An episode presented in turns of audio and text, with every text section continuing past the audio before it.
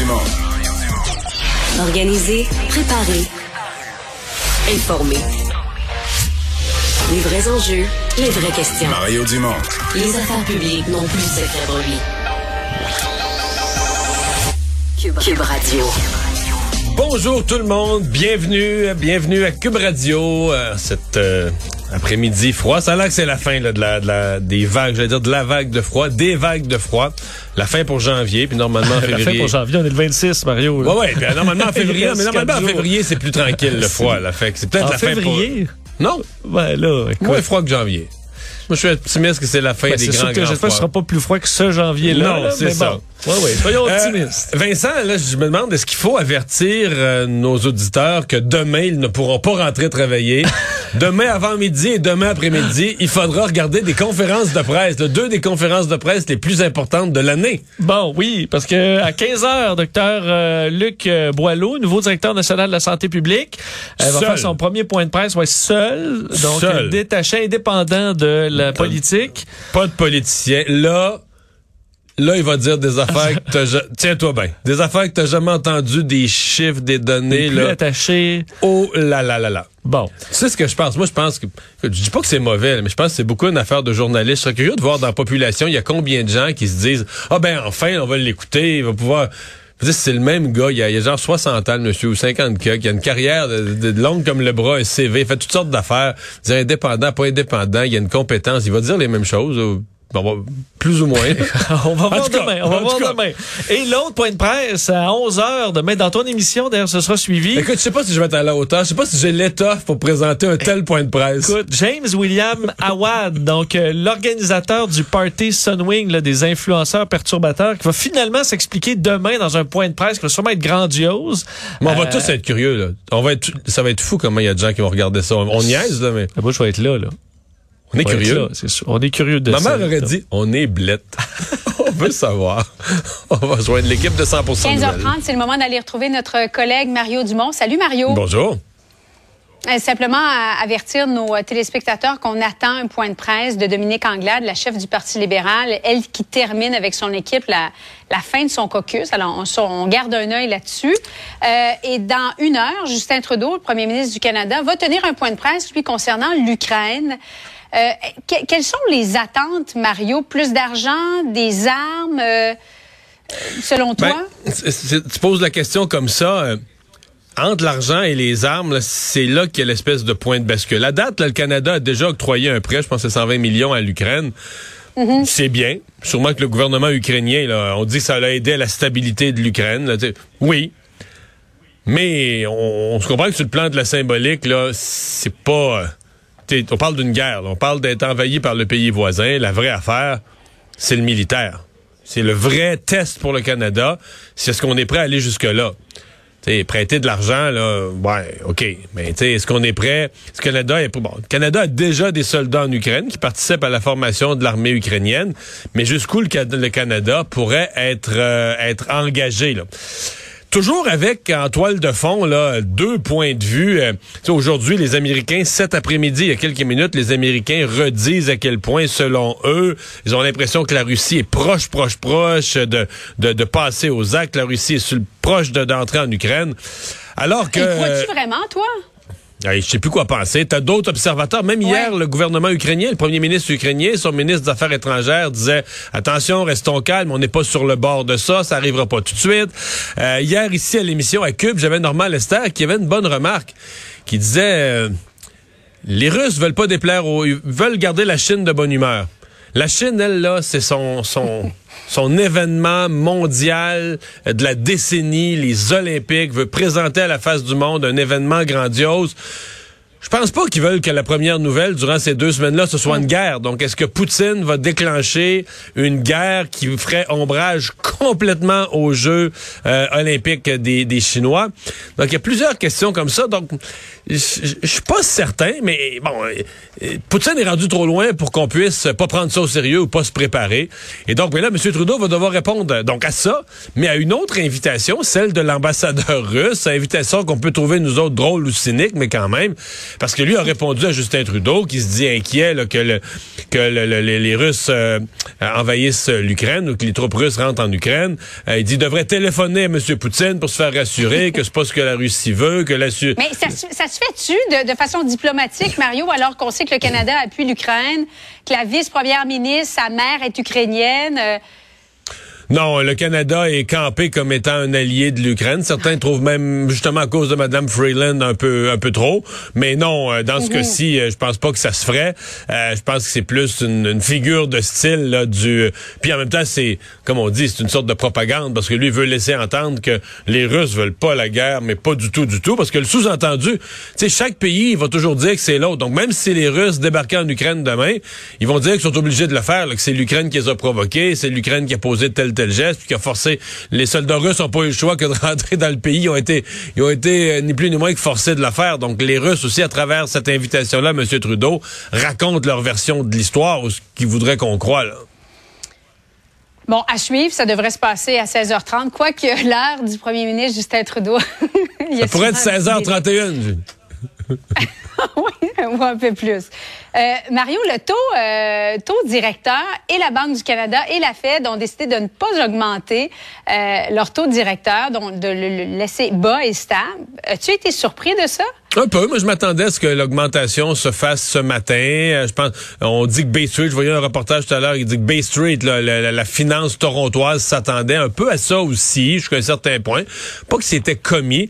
Euh, là, il semble clair que ça va être la première semaine de mars, donc c'est reporté au premier, euh, la, prochaine fois que la Banque du Canada va prendre la parole, c'est dans, cinq ou six semaines, donc au début mars.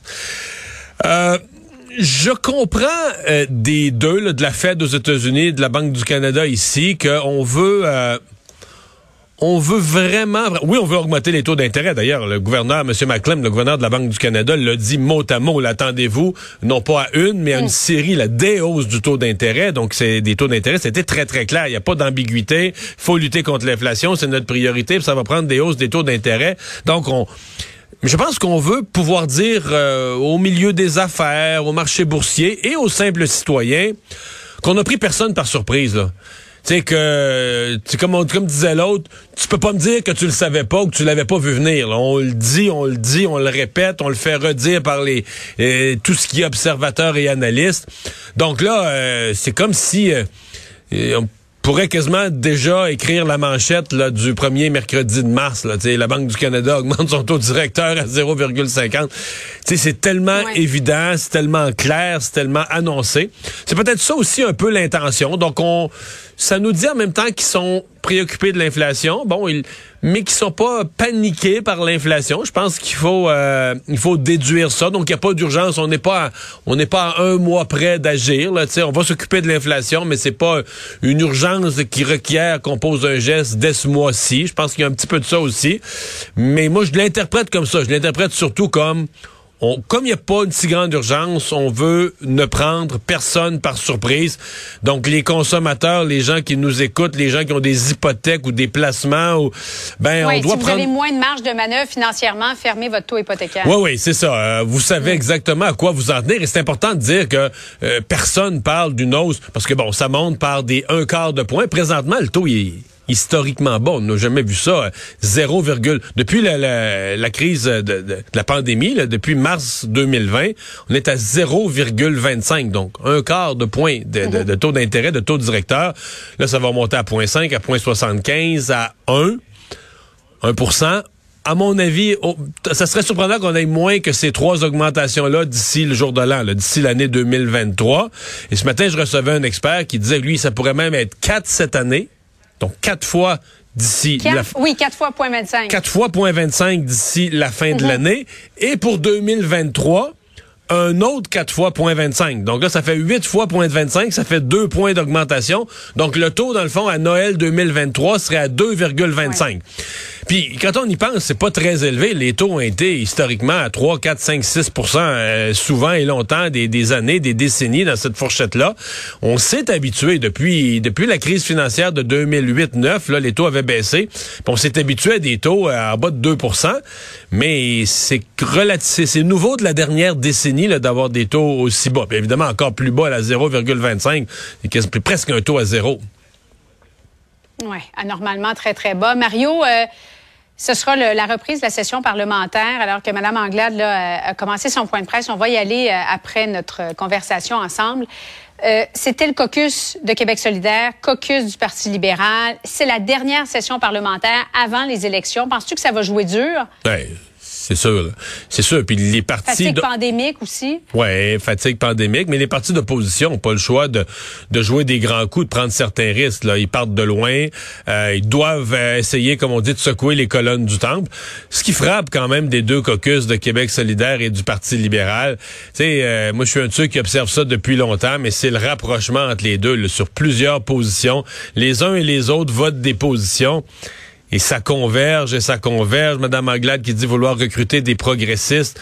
Donc, il y a vraiment, je dis pas qu'ils se sont parlé, mais on sent vraiment que ces deux partis-là s'en vont dans le même corridor idéologique. Oui, Québec solidaire qui a dit, euh, nous, on est contre la contribution santé, on veut faire payer les plus riches. Euh, de pénaliser les non-vaccinés, c'est pas une solution, ça ça ne nous donnera pas davantage de lits. On, on veut vraiment s'attaquer à ça. Ça m'a quand même un peu étonné là, que Québec solidaire euh, euh, prenne la défense des non-vaccinés comme ça. Bon, à la limite, là, que lors de l'étude du projet de loi, là, durant la session parlementaire, ils virent compte. J'aurais pu m'expliquer ça, j'aurais pu comprendre. Mais que dans un caucus, ils en fassent leur, euh, qu'ils en fassent là, comme leur Oui, message mais j'avais l'impression que c'était pas de, de défendre les antivax, mais de défendre des gens dont la langue principale n'est ni le français ni l'anglais, qui ont toujours pas compris, savent pas où et comment se faire vacciner. J'entends ça là que j'entends j'entends ça là qu'on essaie de faire des gens non vaccinés euh, une catégorie de gens qui sont des victimes, là, des gens très très marginalisés et, et probablement qu'il y en a quelques-uns. Mais soyons sérieux là, euh, Julie, je pense pas que c'est la majorité des gens non vaccinés qui sont des gens que étant donné qu'ils parlent ni le français ni l'anglais, ils ont pas entendu parler de vaccination dans la dernière année, c'est un petit peu gros là. Merci beaucoup, Mario. Bonne fin d'après-midi à toi. Salut. Alors Vincent, dans euh, les euh, autres nouvelles, ben baisse des hospitalisations, on nous avait on, dit, on nous avait spiné, là, ça avait circulé, ouais, demain il va y avoir une baisse des hospitalisations. C'est pas une grosse baisse là. Non, et on s'attendait, tu sais, les premières baisses, ça avait été comme 60. euh, On s'attendait une à, journée à 50, une ouais, journée à 60. rapidement prendre un rythme euh, à la baisse. C'est pas le cas aujourd'hui. On a 73 décès. Faut dire, le bilan euh, des morts est encore très élevé. Les hospitalisations euh, sont à, en baisse, mais de 8. Donc, on est à 3270. Mais 8 sur 8 sur 3300, c'est ça- c'est presque parlons de stabilité là. Ouais, ça peut dire que c'est stable. Soins intensifs, une plus grosse baisse. Par contre, surtout que le chiffre est plus bas, donc ça fait une plus grande différence, moins 11. Euh, mais on s'entend que ça libère pas beaucoup de place en ce moment dans le système qui est surchargé. Euh, alors, c'est peut-être euh, quand même inquiétant, alors qu'on est à l'aube d'une euh, d'un- d'une partie de déconfinement, de voir que ça baisse pas euh, plus rapidement que ça. faut dire que le taux en ce moment d'hospitalisation est insoutenable là, à long terme pour euh, le système de santé, qu'à chaque jour, on repousse énormément de, de chirurgie. Donc, en espérant voir ce rythme euh, augmenter. Mais si on trouve qu'ici on a fait un déconfinement avec un portrait difficile, euh, c'est pas mieux en Ontario qui a aussi annoncé un déconfinement. Oui, et euh, les chiffres sont assez similaires au Québec aujourd'hui parce qu'ils ont, euh, écoute, le nombre, eux, d'hospitalisations est en hausse de 8. Euh, donc, de moins 8 sont à plus 8, donc à tout fait C'est aux soins intensifs qui ont beaucoup de monde là, oui, au-dessus faut- de 600. Ils ont une baisse de 18 aujourd'hui, mais ils sont à 608 hospitalisations aux soins intensifs, alors qu'ils sont à 4000 euh, aux soins réguliers. Donc, c'était presque le même chiffre que le Québec aux soins réguliers, mais trois fois, euh, bon, un peu moins de trois fois, là, euh, deux fois et demi euh, les hospitalisations aux soins intensifs. En fait, le, le pic, ça a été 626. Là, on est à 608. Donc, on voit que la baisse, écoute, euh, c'est très, très lent. Euh, et on s'apprête à déconfiner quand même aussi dans les prochaines semaines, dans les prochains jours en Ontario. Et le bilan des morts aujourd'hui, 92 morts en Ontario. Euh, on le voyait il y a quelques semaines, on avait l'impression qu'on était les seuls au Québec à flirter avec le sang.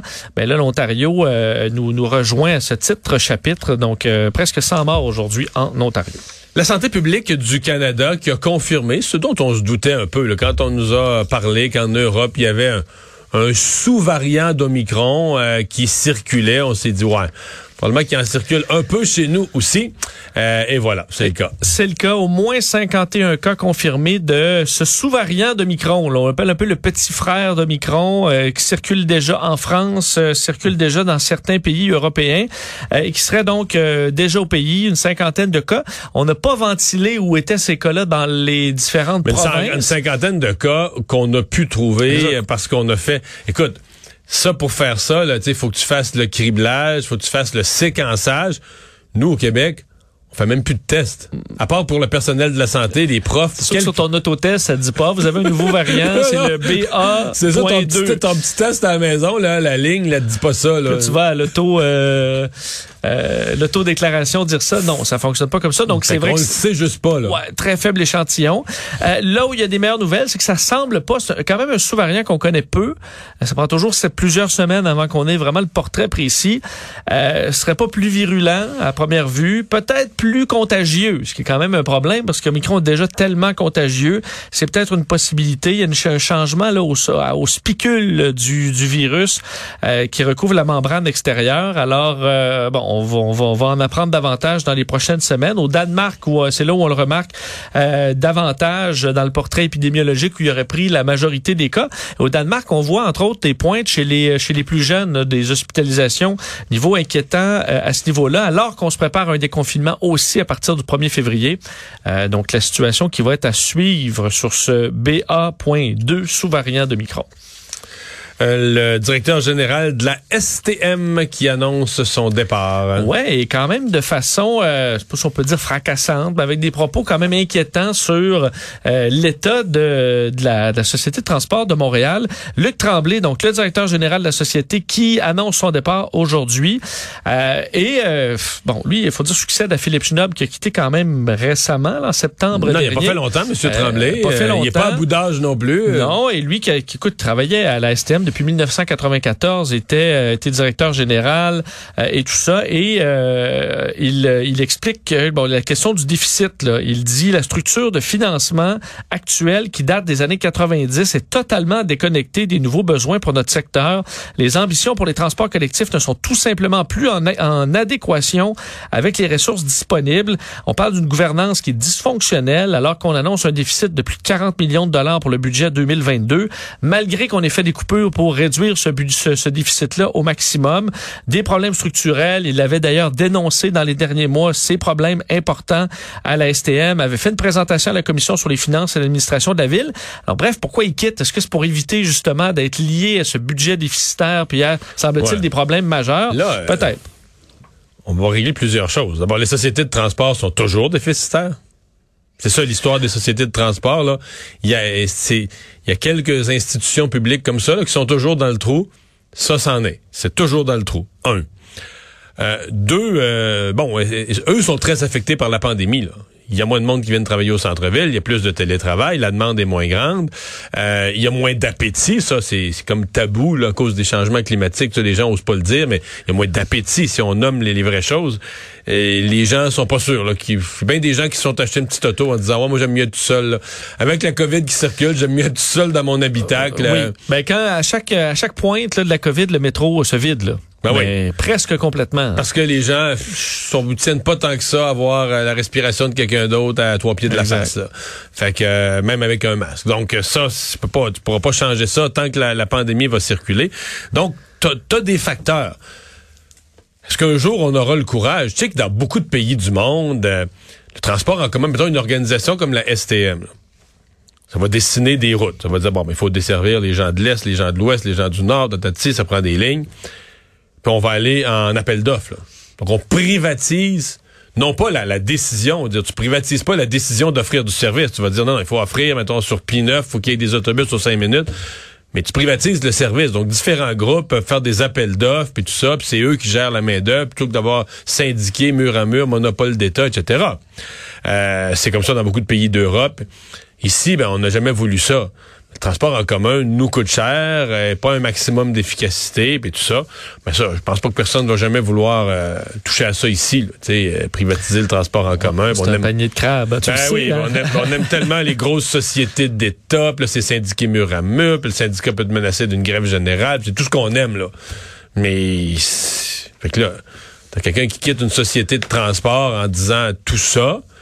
Euh, je serais curieux de voir ce qui arrive Est-ce qu'il pousse ses raisonnements jusqu'à la fin là, sur le fonctionnement à long terme de la, de la STM? Mais finalement, tu veux me parler d'un colis, euh, ouais, pas un petit colis là, qui a été saisi à la prison de Donnacona. Non, on parle souvent de, de drogue dans les milieux carcérales, des cigarettes et tout ça, du trafic qui entre par différents moyens. On parle des drones, entre autres. Euh, le personnel carcéral à la prison de Donnacona, près de Québec, est tombé dimanche sur un colis dans lequel on retrouvait, euh, je vais faire la liste des choses, là, mais ça valait près de 100 000 dollars, évidemment au prix, euh, au prix du marché là, dans le milieu Ben oui. carcéral, qui est beaucoup plus cher. 164 grammes de hashish, 90 grammes de cannabis, 80 grammes de cire de cannabis, 46 grammes de concentré de cannabis, 200 comprimés de stéroïdes, 205 grammes de tabac et deux téléphones cellulaires. Donc tout ça, c'est 100 000 dollars, quand même un colis euh, impressionnant. On n'a pas expliqué de quelle façon est entré ce colis-là. On dit plutôt de la. f- Donc on a des outils pour pouvoir les retracer. On sait à quel point euh, c'est pas parfait là, comme système. On disait qu'on a des détecteurs ioniques, des chiens renifleurs de drogue pour la fouille des édifices, des biens personnels des détenus, des Donc, visiteurs. ce colis-là ne s'est pas rendu à son destinataire. Euh, il a été saisi. Il n'y a pas eu d'arrestation encore dans ce dossier, mais ça impressionne par euh, l'audace quand même de faire passer un tel paquet.